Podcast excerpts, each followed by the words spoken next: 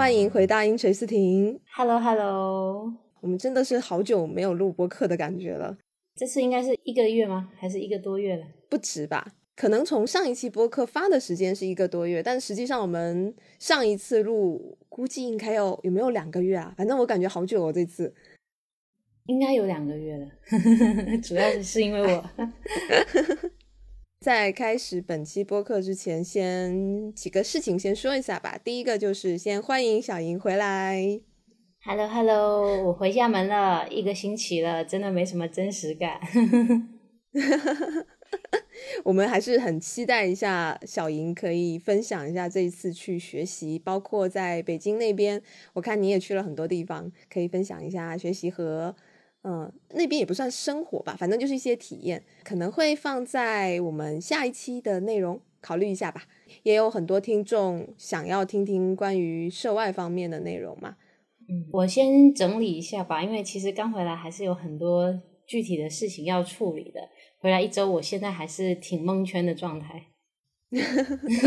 反正，嗯、对，等小莹这边整理完，那我们也可以期待一下关于一些涉外的内容，包括关于她在北京的一些生活体验的分享吧。然后接下来就是第二个事情，跟大家宣布一下，好像也没什么好宣布的、啊，就是我们的这个粉丝呢破万了。虽然说我们拖了这么久啊，而且到现在一点这种庆祝破万的福利也好，什么也都没做，但还是应该算是一个小小的里程碑吧。还是在这里，首先感谢大家的支持，非常谢谢谢谢。我我们接下去还是会考虑一下我们这个万粉礼物的。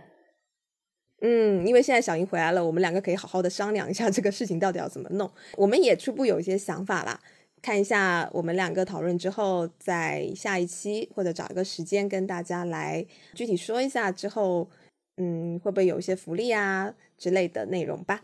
所以呢，这一期主要以静文为主啦，我这个蒙圈的状态就 先先以 先以听众的角度，然后来给静文提一些问题，因为之前大家的留言里面有说想要听一些跟劳动相关的末位淘汰制啊之类的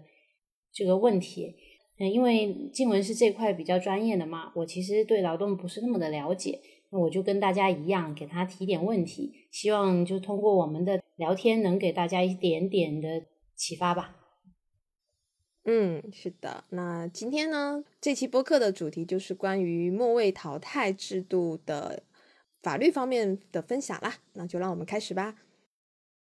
我其实之前也有听挺多人说过这个末位淘汰的，但是很具体的它到底是什么定义、什么内容，其实我不是很了解。静文跟大家讲一下吧。末位淘汰制度，如果说从它的文字上面，可能大家一般理解就是公司可能会，比如说每月、月度或者季度或者年度有一个区间，那对员工的一个绩效啊，或者是表现做评分或者评比。比如说在一个部门里或者整个公司里，正常来讲是一个部门啦，因为你可能每个部门情况会不一样，然后去根据不同人的表现或者分数去进行一个排位。那么在末位。所谓的末位肯定是最后几位嘛的人员呢，可能公司会采取比如说解除合同或者其他的一种淘汰的方式。这个其实就是关于末位淘汰一个文字上的解释。那在这个制度最初出来的时候，因为它其实也是从国外不能叫引进哈，就是国外公司他们先去呃创造了这么一种考核制度。那么很多国内的，尤其是一些大企业、大型企业，其实当然它也是从公司治理或者员工管理的角度，他学习了国外公司的这么一种方法，采用到国内来的。最初表现形式基本上就是我刚刚讲的这种情况，但实际上呢，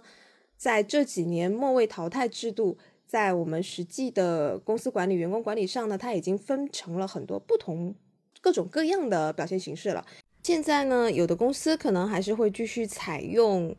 嗯，对员工进行考核，然后进行排名的这么一种方式。但是呢，更多的公司现在其实是已经演变成了更加复杂、更加具体的考核方式，也就是我们其实平时经常会说到的绩效考核啊等等。那有可能它其实背后的系统还是一种末位淘汰制度，但它呈现出来的可能是一项分数考核。之类的。那也有可能它其实就彻底的演变成了像是一种绩效考核制度。嗯，不管怎么样。其实这些呢，都是属于对员工的一种考核方式，它往往导向的一个法律的判断结果呢，其实是类似的。那我们今天就还是以一个比较，呃，现在比较常见的几种方式来综合的去跟大家说吧。具体有几种情况，第一种，那有的公司会跟他的某一个部门的员工。每个人去签订一份，比如说叫绩效考核协议或者绩效考核目标等等，它有可能是跟一个部门去签，也有可能是具体到每个员工去签，然后为每个员工去定一个绩效目标。那再根据你们双方所签的绩效目标去，呃，有一个约定，比如说你没有达到，我可以对你采取什么什么什么样的措施，这是一种表现形式。第二种表现形式呢，它是公司会议有一个制度，它可能是实行在整个公司的。那有可能它是属于员工手册规章制度的一部分，那当然也有可能它是单独有一份就叫绩效考核制度。那么它会把这种考核的指标、考核方法等等写到了规章制度里头。那么并把相应的，比如说你达不到考核目标的时候，我公司会对你进行采取一个什么样的处理方式，也写到了制度里面。这是通过制度来去进行这么一个，其实它本质上还是类似于末位淘汰的一种。员工管理的方法，那第三种呢？它有可能是写在劳动合同里面的，会作为劳动合同的一部分。这几种形式呢，它其实就不一定说是我是将末位淘汰了，它有可能它不会去做一个排名。假设呢，它有可能是以评分制，比如说考核分数没有达到六十分的。比如说连续两个月没有六十分，那我公司可以给你辞退或者调岗降薪等等，它就不是简单的一个我以排名，因为我们一般前面讲的末位淘汰，它指的是可能会进行一个排名，然后倒数几位嘛。以前一般理解是这样子，但现在，嗯，目前来讲，很多公司它其实不会再去做这种排名，或者至少他在辞退你的时候，他不一定是以这种形式说我我是因为这个辞退你的了。嗯，具体展现出来很有可能就是会根据他采取的，比如说是规章制度也好，或者说我跟你之间签订的这个绩效目标达不到也好，以这种方式去进行一个嗯后续的处理了。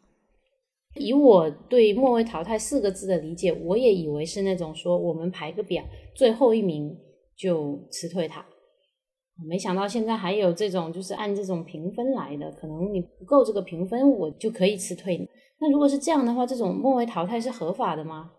这个其实就要再去区分它到底会是什么样一个表现形式了。比如说呢，我就分点来讲吧，因为我们刚才前面讲的几种，它可能就不是单纯的排名嘛，那有的可能也是采用排名的方式去进行一个处理。但本质上，其实它都是一种末位淘汰的制度，只是说它演变出了不同多种多样的表现形式。它到底合不合法呢？可以先跟大家说一下结论啊，还是要看具体到每个公司它怎么去使用、怎么去规划它的这套制度。它并不是必然违法或者必然合法的，就这个制度本身啊。那首先必须讲的末位淘汰。它并不是劳动法或者劳动合同法上面的一个概念，它其实是一个公司管理上面所创造的一个词汇。落到了劳动合同法，它会体现成什么样子呢？第一个，我们刚才会说到，它可能写在规章制度里面，你没有达到规章制度里面考核的指标，那它可能会导向的一个结果就是你是否属于劳动合同法上面的不能胜任工作。或者是另外一种，就是属于劳动合同法里头的存在严重违反了规章制度，这种是写在规章制度里面的。那第二种就是我们刚才提到的，是员工跟公司单独签了一个绩效协议，这个时候你达不到绩效协议的目标，导向的一个法律的结果可能是什么情况？我们这里先不讨论合不合法，我们只是说公司一般会使用劳动合同法或者劳动法上哪一个条款去认为你没达到。这个情况，他一般是认为这个是你与公司之间达成的一个协议目标。那么这个协议目标，它肯定会有相应的，比如说你达不到，我可以降薪或者辞退或者调岗。这个是我们双方一个约定，你达不到，我就可以根据约定来对你进行一个处理。第三种呢，是写在劳动合同里面的，它有一点点类似于规章制度也有点类似于第二种，因为劳动合同虽然也是个协议啊，但是它又是一个特殊的协议，这个我们后面单独讲吧。第一个呢，我们先讲写在规章制度里头的情况吧。我就举一个例子来讲好了。有一个公司，它是在他们的规章制度里面专门有一个章节，比如说叫做这个考核制度。然后在考核制度中呢，约定好了考核方法、考核指标以及考核结果。比如说，它这个考核结果呢，是以一个评分制的形式来体现。那达不到六十分的视为该月考核不及格。如果你连续两个月啊，或者连续三个月都是没有达到六十分，我公司就可以辞退你。这种情况，嗯，是不是合法的呢？哎，首先必须说哈，目前从司法实践的角度来看，它还是没有一个准确的答案。各地的审判可能仲裁员的审判的尺度不一样，他有可能会得出不一样的裁判结果。从我这边。手头上实践的一些情况来讲，如果说公司它这个考核的制度呢合规合法，什么叫考核制度合规合法？就是这个考核制度的制定是通过民主程序。所谓的民主程序，就是通过在制定前哈，他就通过这个工会或者开全体员工代表大会。说我们公司制定哪个制度，然后并且听取工会和全体员工的意见之后修编，然后才制定出来的一个制度，并且这个制度给每一位员工都进行公示，比如说让员工签字确认，或者说。每个员工都发给他们一本，让他们去研读等等啊，就是通过这个公示制度，那么这个制度它才可能对员工生效，这是一个非常重要的前提。如果没有这个前提，不管你这个制度写的再好再完美都没有用，这是一个大前提。那在公司的规章制度符合合规的大前提的情况下呢，我们就要对它的具体内容进行一个评判了。我刚才有说，它可能在这里头是一个考核制度，它会对它的考核方法。我刚举的例子不是一个评分制吗？那这个评分制，公司到底是以什么标准进行打分的？这个标准是不是明确而且是合理的写在了规章制度，告诉员工了呢？还是说他这个考核制度里面他什么都没写，他就很笼统的写了一句啊，我公司可以对你进行打分啊，每个月不达到六十分，你就是不及格。如果是后一种，就是他写的非常宽泛，你根本就看不出来他这个分数是怎么打的，那很有可能他就没有办法用这个考核的制度去考核你，因为你根本就没有办法评价他的考核方法。也就是说，他很有可能公司我可以随便打，我今天看一个人不顺眼，我就给他打不及格。所以呢，对于考核分数，就是这个考核方法到底能不能够明确清楚的写在制度里，并且让员工知道，这是。这个对考核制度能不能有效实行的一个很重要的点。那当然呢，还有一种可能性是，它这个考核制度写的呢没有那么的明确，但是它每个月都能生成一份，呃，比如说它是以月度为一个指标考核的嘛，那它每个月都能生成一份比较详细具体的考核的结果，它可能是一个表格，呃，我对你每一项每一项有一个具体的打分，然后最后得分是多少。他每个月都有，而且每个月都发给了员工，并且这个员工收到也确认了。那即便他前面那个考核制度可能做的不是那么好，但是他做到了这个考核结果我清晰明确，并且告知员工的情况下，那他这个一般也是会被认可的。那好，我们说完了这个前面的这个考核方法都 OK，那么最后导出的结论说，比如说一个员工他就确实连续两个月、三个月。没有达到公司规章制度里头写的这个合格的标准，那我公司也在考核制度里面明确写了，你没达到，我可以辞退。那现在公司就依据这个辞退你了，可以吗？嗯，我目前手头上所做的一个案件的情况来看呢，至少在厦门地区，目前来看是可以的，是合法的。也就是说，公司它是只要它这个规章制度 OK，并且公示告知你，考核结果也都是非常清晰的，那。这种情况下，你没达到他的考核指标，他辞退你是合法，他不需要支付你任何的赔偿或者补偿。但这里必须特别注意的一点啊，因为我前面最前面说了，我们现在这个末位所谓的末位淘汰制度，它已经不是那么直白的以比如说我排名啊，然后把你淘汰啊这种方式来表现了，它很有可能是一种，比如说我对你进行月度考核，我对你进行这个评分考核等等。那我刚才举的例子也是以这种考核方式进行的。但是如果有的公司它就是很直白的把末位淘汰四个字，或者说它就是做成了末位淘汰制度写在了规章制度里面呢？那这种情况，它就有可能，有可能是违法了啊，因为你这种，呃，会被认为你通过这种末位淘汰，其实并不是考核员工工作能力的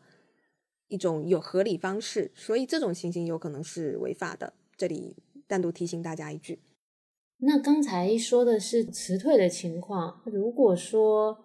现在公司觉得我考核在末位了。或者说我考核评分不达标，可是他又不辞退我，他把我调岗降薪，那这种情况怎么办呢？嗯，这种情况就要相对的麻烦一点了。其实这里首先呢，这个前面说的是辞退的情况嘛，那这里说到调岗降薪了，但有一个大前提，其实还是公司的这个考核。制度它是合法合规，并且告知员工，就是这个制度本身它是要 OK 完美，怎么讲呢？就这个制度它本身是要在法律上能成立的情况下，后续的才有办法合法啊。如果说这个制度本身它就存在瑕疵了，后面我们就都不讲，这个公司肯定不管它怎么操作，它都是违法的。我们就来讲了，如果他这个时候采取了调岗降薪。同样道理，其实跟前面一样，那你还是看它的制度里面是不是明确的写了，我对你进行考核，然后你没有达到考核目标，那我依据这个规章制度对你进行调岗和降薪。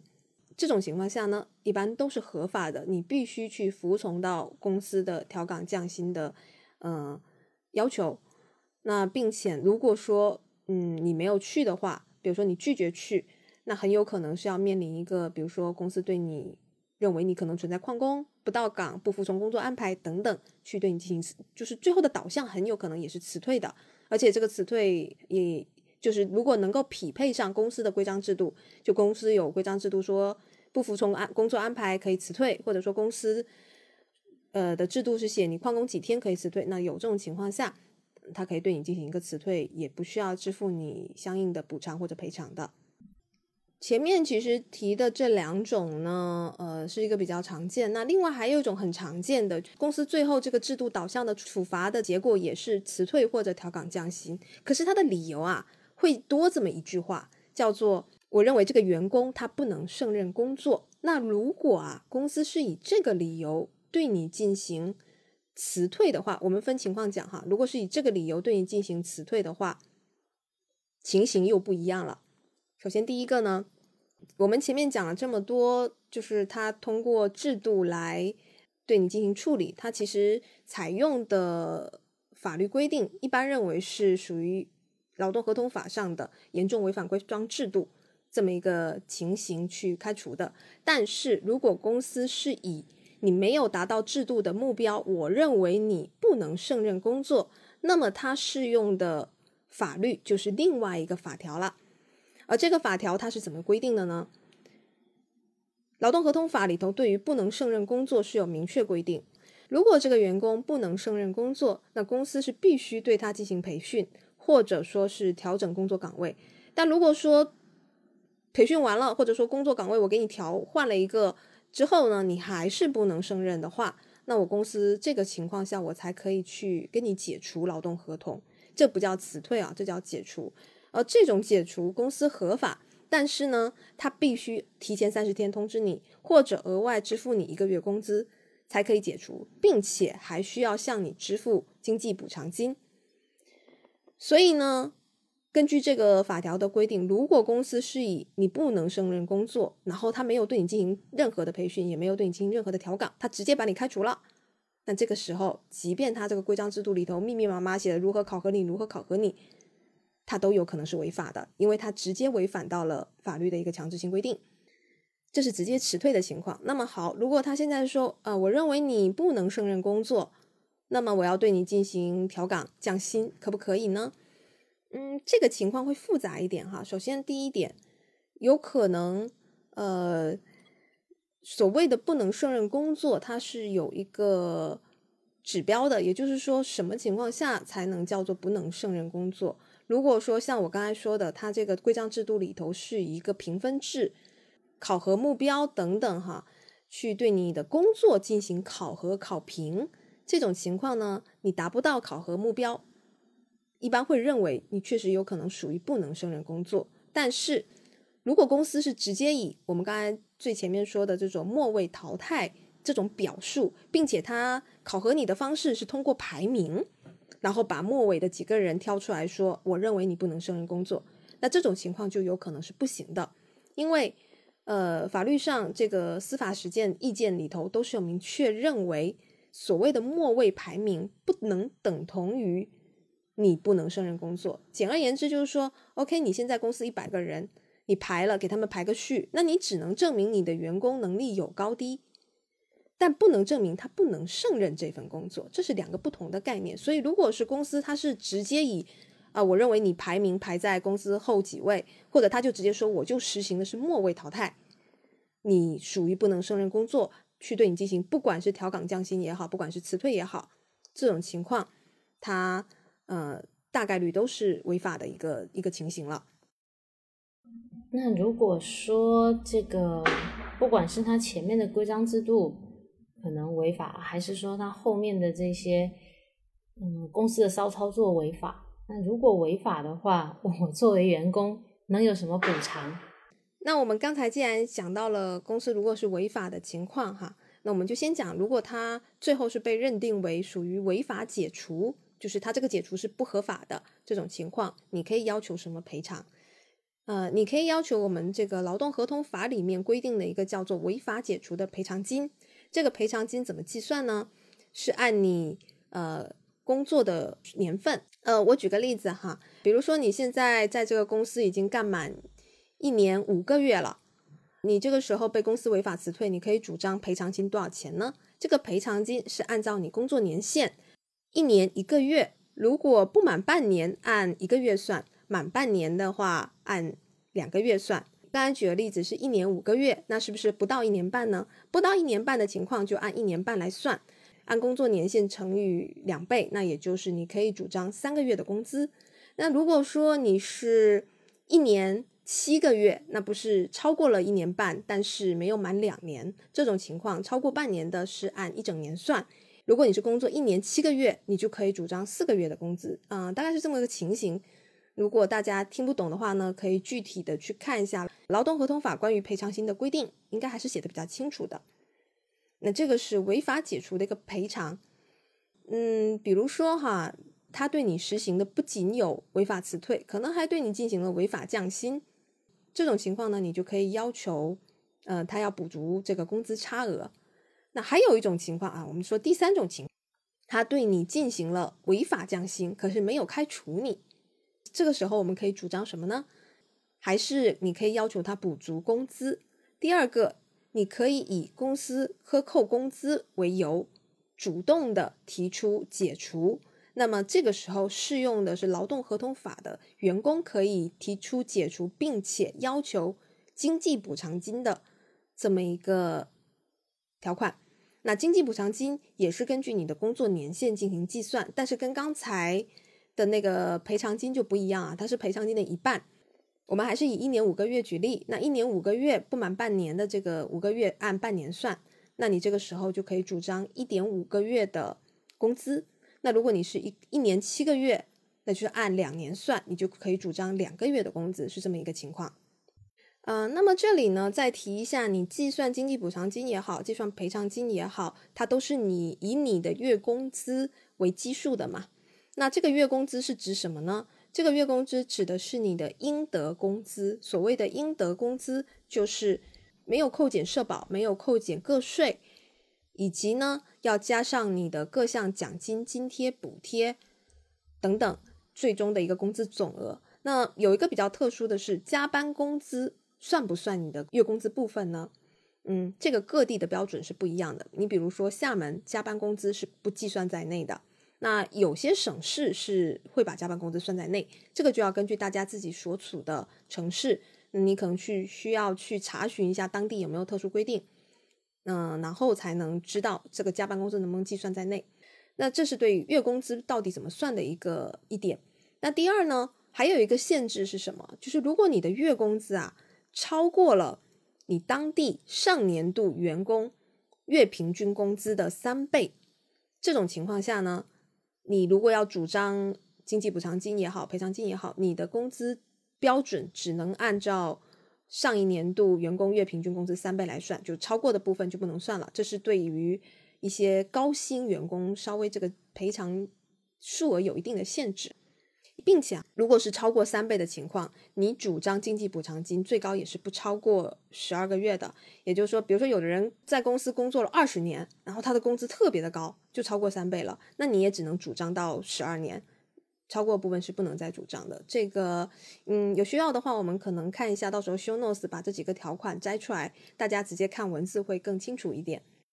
那聊完了这些基本情况之后，我们跟大家探讨两个案例，可能这样更直观。更让大家容易去理解这个末位淘汰制度。第一个案件啊，就我们这个之后也会在 show notes 里面给大家贴暗号的。这个王某啊，他是有到一个公司里面工作，那他是从事这个销售的工作，基本工资每个月是三千八百四十元。那这个公司呢，它有员工绩效管理办法，里面是很明确的有规定说。员工半年、年度绩效考核，它要分为四个等级啊，分别代表优秀、良好啊、价值观不符啊、业绩待改进啊。然后这些等级的比例具体是多少？那不胜任工作原则上呢，考核是 C 二等级。那这个王某呢，原来在这个公司的分销科是做销售的，那后来呢，因为这个分销科解散了，他就转岗，呃，从这个华东区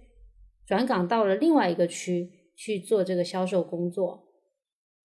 零八年的下半年、零九年的上半年和一零年的下半年，就是这个王某的考核结果都是 C 二，也就是说是刚才我们这个员工绩效管理办法里面不胜任工作这一个档位的。那这个公司就认为说，这个王某啊，他不胜任工作，而且他转岗之后还是不能胜任工作，所以呢，公司就支付了部分的经济补偿金给这个王某。就跟这个王某解除了劳动合同。那一一年，王某呢就提起了劳动仲裁。那同年呢，仲裁委是做出了裁决，公司啊要支付王某违法解除劳动合同的赔偿金。公司呢就认为他是不存在违法解除劳动合同的行为的，所以呢，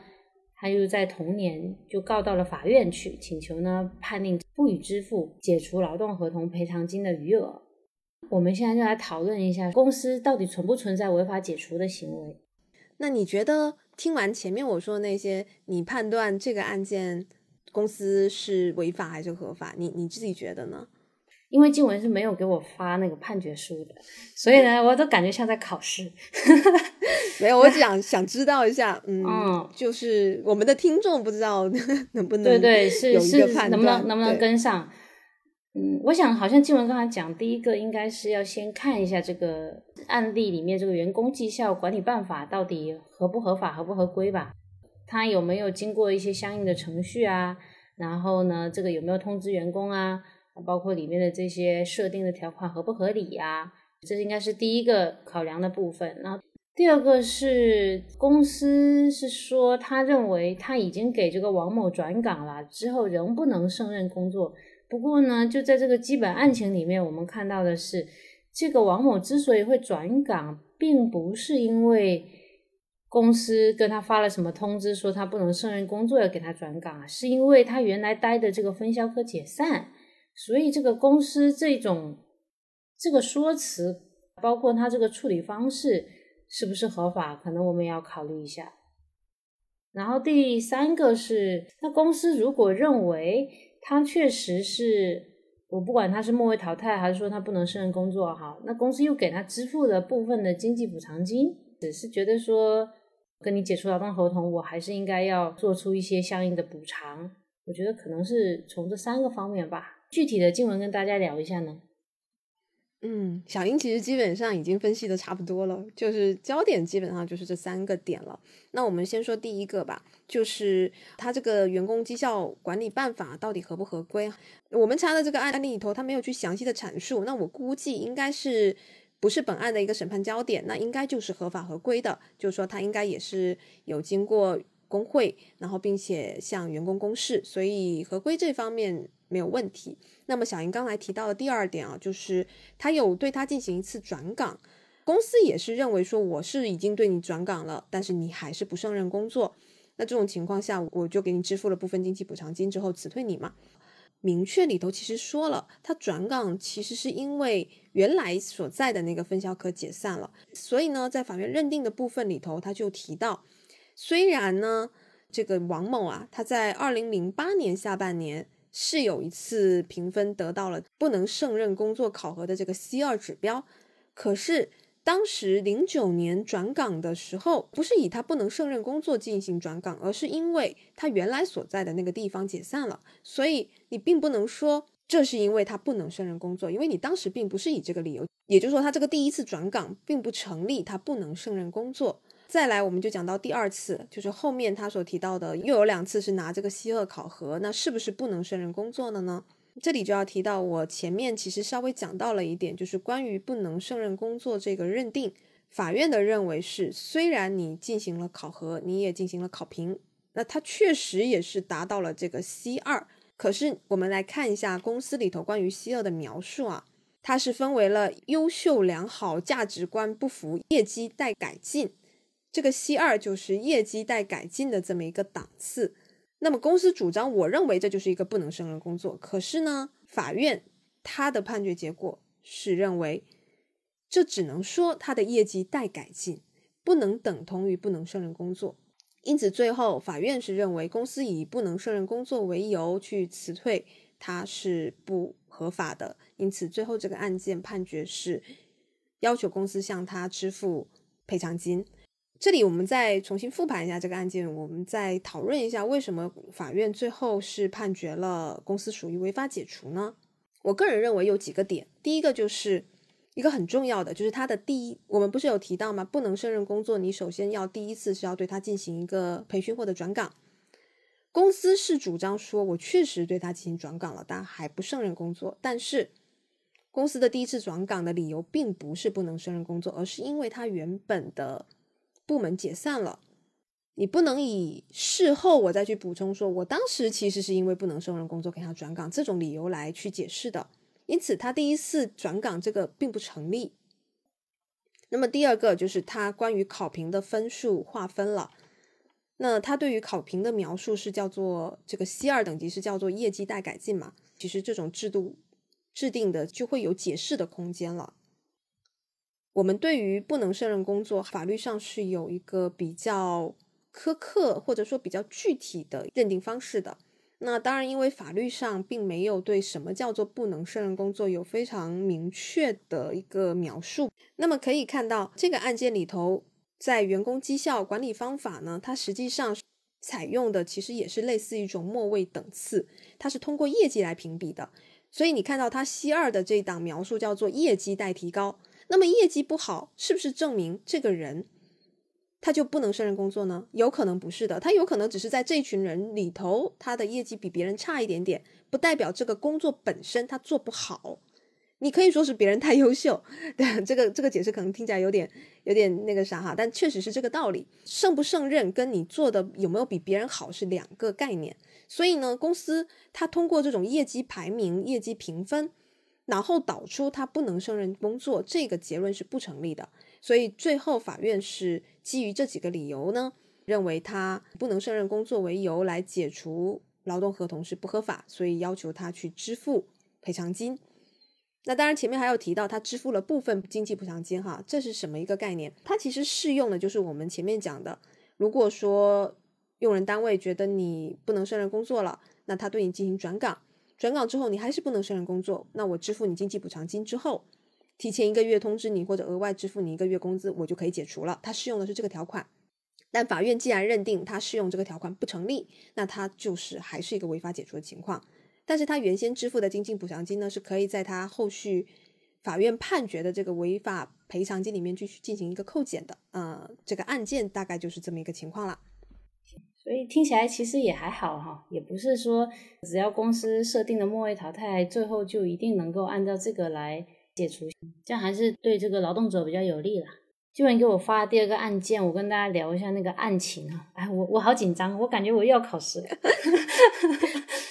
一个一个戴某是在九六年的时候就去了一个玻璃公司工作，一零年十一月就担任这个包装股科长。就应该是那种做包装的小组长的意思。他中间因为这个从九六年开始肯定签了很多期的劳动合同嘛，那最后一期的劳动合同里面有约定说，公司可以根据工作需要依法来变动这个戴某的工作岗位。那戴某是会接受玻璃公司给予的职务调整和变动。公司有个员工工作规则、员工考核规定，里面有规定。员工平时有优良行为表现或不良行为的时候，由各单位的负责人以书面通知人事单位记录。那每个月各项奖金的考核，以上两项记录将作为升职调职的依据。戴某的工资结构是本薪四千三百五十元，职务工资一千五百元。那一五年十一月呢，这个玻璃公司有接到客户投诉。反映说这个玻璃有发霉的这种现象。一五年十一月十八号呢，公司发布人员配置检讨的公告，公司就调整人员配置了。科长和股长呢，人数总共就应该六十五个了。一整年呢，就根据这个季度奖考绩来排名。那最后百分之十科长或者股长呢，就要予以降职处理了。那这个玻璃公司一五年的考核的汇总表显示说，戴某啊排在四十三位，那总共的人数呢是四十七人，他是倒数第五名。那一六年一月呢，公司就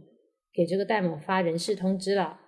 把他由科长调整为班长，职务工资由一千五百元调整到七百元。那一六年二月开始呢？公司就只付了这个戴某职务工资七百元，也就是说降薪了。戴某在一六年的七月向劳动仲裁委提出要求，这个公司支付一六年一月到一六年六月期间的职务工资差额四千八百元等仲裁请求。那也就是说，戴某是去劳动仲裁了。那这个情况，我觉得分析的思路应该跟刚才那个案件其实差不多，对不对？先看员工工作的规则是不是合法合规，那接下来看说就降职降薪的处理到底合不合法合不合规？那他其实就是我刚才前面问的那种情况，哎，他没有直接辞退这个戴某，他就是给他用这个调岗调薪的办法来处理的。首先第一个，小英刚才前面也说了嘛，就是要看他的规章制度，他的员工手册是不是合法合规的。那么我们这个案件里面呢？嗯，焦点也不在这里，那就是说明他其实这个员工手册本身也没有问题，嗯，他应该也是经过了民主程序，并且向员工进行了公示。那么我们就再具体到它里面的细节了。那它里头就有提到说，就他在一五年的时候，他是有进行了一个人员配置的调整方法，那就是每个年度我要根据季度的。季度奖的这个考绩排名，哈，它这里考绩可能应该是一个考核加业绩的综合排名。那如果你排名在了最后百分之十这么一个排位的话，我就要对你进行降职处理。那这里提一句，它这里其实用的就是一个所谓的末位了。但是呢，它这个考核的标准主要考核的是一个工作表现，而并不是说我们常见的一些是通过业绩来进行排名。那么这个就会有一点点不一样了。那可以看到戴某呢，他的一个岗位是课长。也就是说，他其实是一个呃小领导的性质。那么公司对他所要进行的考核，主要是从他的工作表现、呃服务的情况来进行考核的。那在我们前面小英案例中有提到，戴某呢，他在二零一五年十一月的时候是有接到客户投诉的。公司也是核查过，并且对戴某做出了申诫。那么基于这个理由，所以在考核的过程中呢，公司给予了戴某比较低的分数。那这个分数呢，也在排名里排到了倒数几位。那基于这个理由呢，公司采取了一个末位调岗的方式。我们前面有说到嘛，末位淘汰并不能等同于不能胜任工作。但其实这里有微妙的不同的是，我们常常说的末位淘汰，其实是一个通过业绩、通过绩效等等进行的排名，它不能代表。这个员工不能胜任，但是在这个案件我们可以看到，它主要说的是一个工作表现。那么法院还是重申了一点，劳动者的排名末位和劳动者不能胜任工作岗位之间呢，不是有必然联系的。所以，如果说用人单位依据末位排名淘汰制度来解除劳动合同是违反法律规定，但是呢，不代表公司不能采用末位制度去对员工的一些工作表现啊等等去进行一些处理。那返回到本案中，法院认为戴某呢，他的一个工作岗位其实是管理人员，管理性质的岗位就应该要要求他具备更优秀、更全面的职业技能。那么。我们也看到了戴某接到了客户投诉，包括他肯定还有一些其他的指标没有达到一个很好的分数。那并且呢，公司的这个考核也是针对股科长的考核，也就是说，它是针对一个管理人员的考核。它的一个考核结果就是他排名到了这些管理人员的末位。从这个角度来考虑，他可能不胜任这个管理岗位，法院认为是合理的。这里还有一点。就是在戴某和公司签订的劳动合同里面是有约定，公司是可以根据工作需要来对戴某进行工作岗位的调整的。那么基于这几个理由，公司对戴某的工作岗位进行调整，把他从管理岗调整下来，一般还是要认为是要支持公司的一个用人自主权的。他认为公司已经明确规定了，那并且。根据合规的合法的制度进行执行没有问题，那并且戴某也没有提出过任何的异议，那就要认为戴某是对这次调岗是认可，因此最后也是没有支持戴某的请求，是驳回了，呃，驳回了他的上诉。所以这里其实就要提到一点很重要的，就是如果说啊，你对公司对你进行的这个，比如说他没有辞退你嘛，那他就对你进行了一些调岗。有时候哈，这种调岗可能不会降薪。我们要单独说一下调岗但不降薪的情况啊，这是实践中蛮经常碰到的。他对你进行调岗，但是他没有对你工资水平没有给你降低，可能还是照样发。可是他可能会存在一个变相辞退的情况，就是，嗯，他有可能会去让你去做一些其实跟你的工作原本的工作没有相关，甚至是我遇到的情况啊。甚至是他有可能会让你去干一些体力活，比如说你原本是坐办公室的，他让你去搬柜子之类的，实际上是一种让员工做不下去，逼的员工自己去提离职，但是他工资却不给你降低，我还是每个月发你这么多。那很多时候有些员工他是没办法接受的。嗯，哦，对，这里还有提到一点，他还有可能是一种情什么情况，就是你的工资里头是有一部分工资叫做奖金绩效。那如果你没有实际上，比如说你原本是跑业务，他现在不给你业务了，那你的工资、绩效或者说这个奖金的部分，你可能就拿不到，你的工资就会大幅的缩水。可是如果公司是有配套的这个奖金制度的话，你也很难说它违法。很多情况会导致，其实你的工资标准没有变，可是你拿到手的工资严重缩水。嗯，这种情况。嗯，可能要具体案件具体分析吧，但实践目前来看，员工取证会比较难，以及你实际上很难去从实际说公司对我进行了实际的压迫。OK，那这个是一个题外话了，我们回到原来的案子里头去，那就是公司在这种情况下对你进行调岗降薪呢，你如果不马上提出异议，我们的建议是哈，你你对这个调岗降薪你不同意。但是你又不得不接受，或者说你短时间可能还没有去劳动仲裁的情况下，你至少也要书面，比如说通过邮件啊，通过短信、微信等等书面的形式，要去跟你的人事或者你的上级领导提出异议，说我不同意，我认为公司这个不合理，要求公司给你一个处理结果也好，或者怎么样，你都要提出异议的。如果不提出，你就默默的接受这么多个月，然后你再去申请劳动仲裁。如果公司它的整个制度体系是很完整的情况下，你这个时候再去劳动仲裁，可能就很难支持了。这是给大家一个提醒的点。那通过这两个案例具体分析，应该大家能蛮了解这个制度了吧？我觉得，希望大家能了解，不会说的太乱。对，反正有什么问题也可以在评论区提嘛。啊啊，对哈，我发现我们这期节目基本上主要还是围绕那个规章制度里面的，嗯，去约定这个绩效考核的方式。然后刚才前面有提到，那如果是在劳动合同里面约定，或者说是单独跟你签一个协议啊，这两种情况。相对其实现在不那么常见了，也有，但是写到规章制度里头还是比较多的。这两个情况我也再跟大家补充一下吧。一个是写在劳动合同里面的，嗯，写在劳动合同里面呢，其实也是要具体看它的条款的。一般来讲呢，如果他是直接写的我公司采取末位淘汰制度，叭叭啦叭叭这样子啊，呃，很有可能是违法的，因为劳动合同比较特殊。那其实这种情况真的不太容易出现，因为你如果要对整个绩效考核。能够真的切实的规范的管理员工，其实是写的非常复杂的。一般劳动合同不会写这么多，当然如果有的话，你就去具体看一下它的条款。如果他这个劳动合同里面关于考核的一些约定，他没有具体到，比如说我对你的考核方法是怎么样的，我能够对你怎么，比如说他是打分，我这个评分标准是怎样，如果没有写这么具体啊，它都是很宽泛的一些条款。一般来说，嗯，不会有很实质的用处的。这是劳动合同的情况，他如果要实行哈，都是要配套相应的制度或者配套。我前面有说到，就如果他每个月都给你发一份考核结果表，然后让你去签字，你确认的话啊，呃，这种一般都是认可的。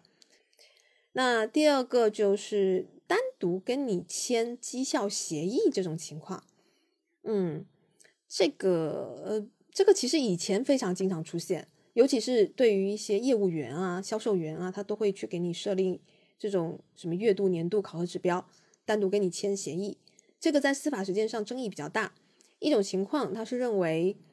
他还是属于劳动合同向下的条款，那他是要受到劳动合同的规制的。以及如果说他真的里面写到了末位淘汰这样的情况，大概率也是不合法的。但是还有另外一种情况，他会认为是你们双方达成的一个自愿的条款，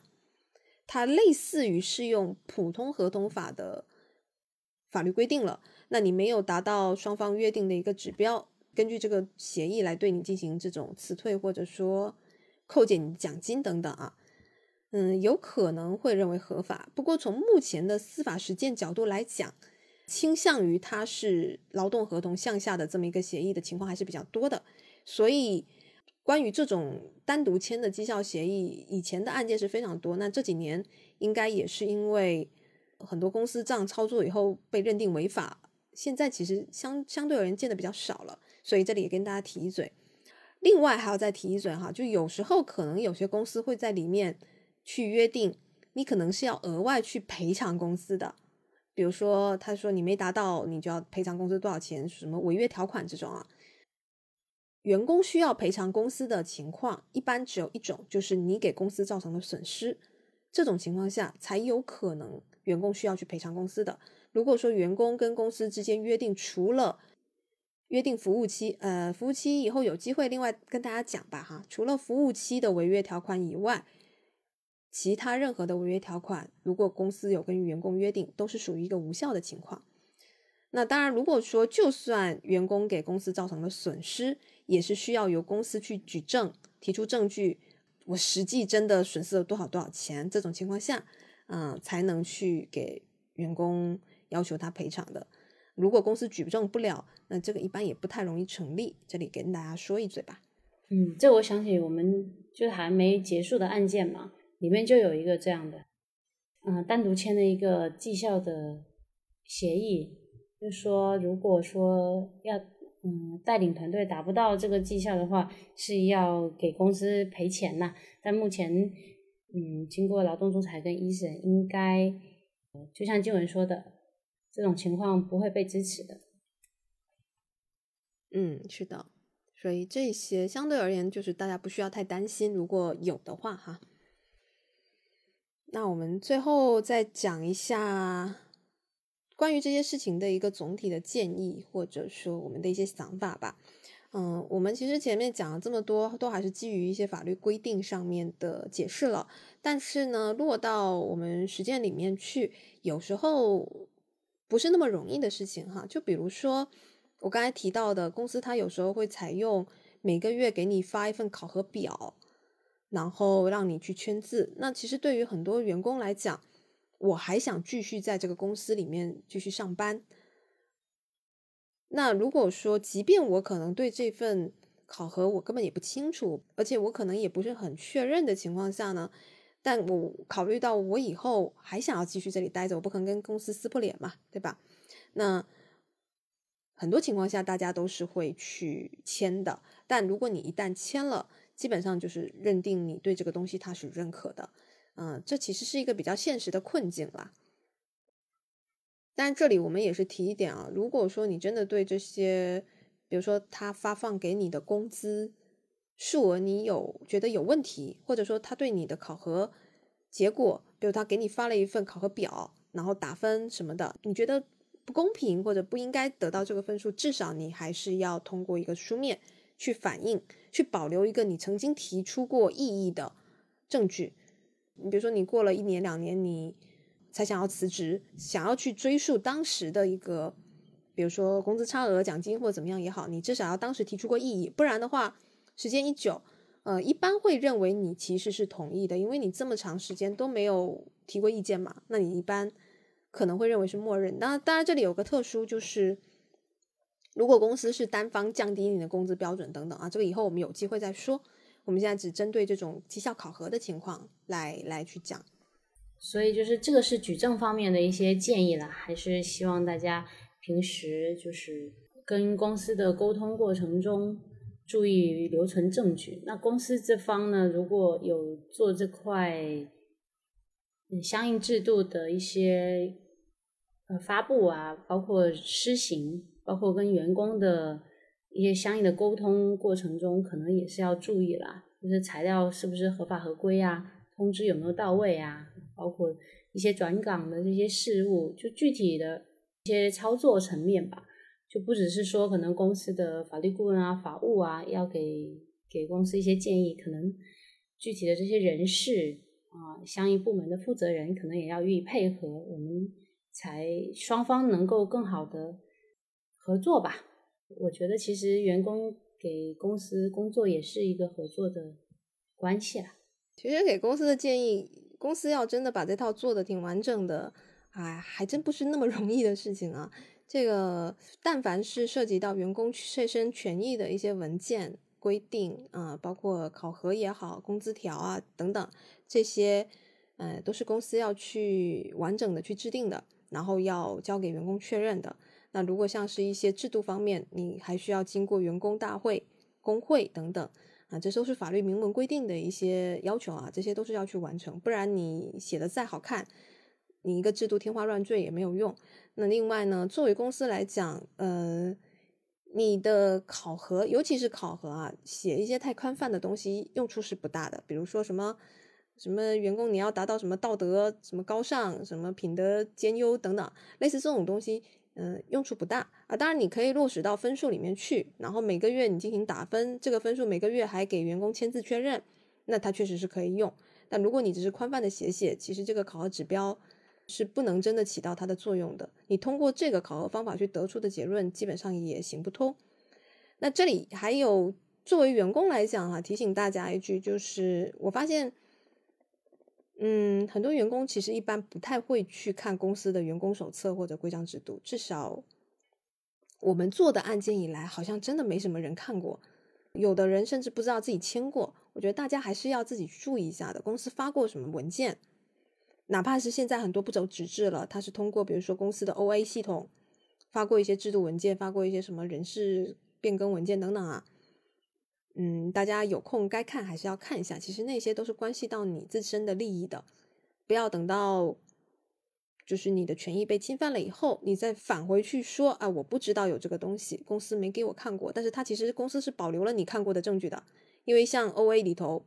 你的邮箱里你只要哪怕点开过发送到，这都算是一种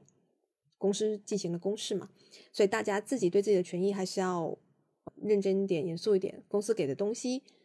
要不要签？该不该签？你哪怕签了，你也要仔细看一下里面写了什么。嗯，我们之前也有遇到过案件是，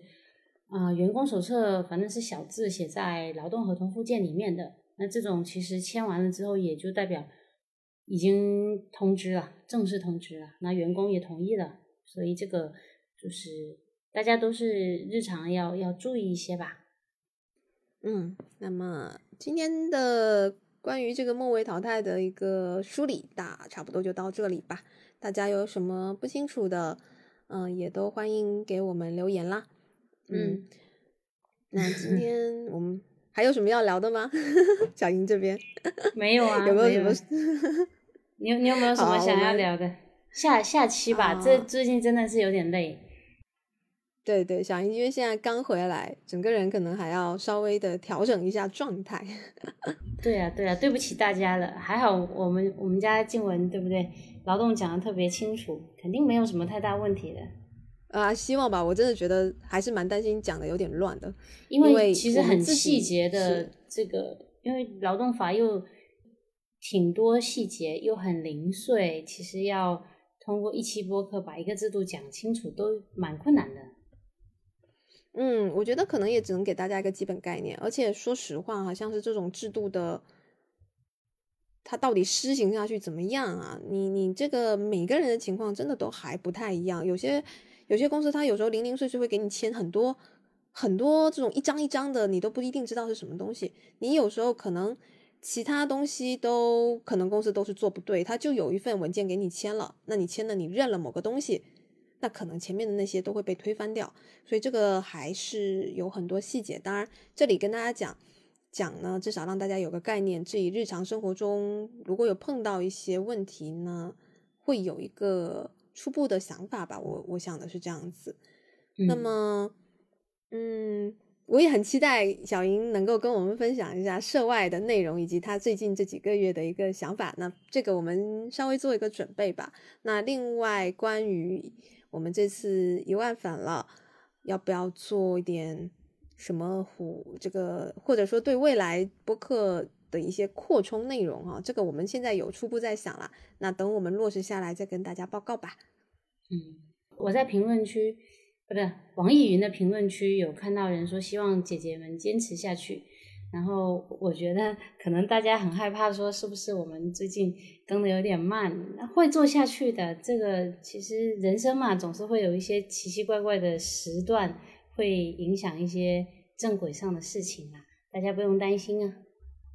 嗯，我们最近只是小小的因为工作跟安排的问题，小小的拖更一下，这个肯定是不会断的。如果啊，如果。真的有一天我们不做了，那我们会正式的跟大家说一下。那但我希望不会有这一天的出现。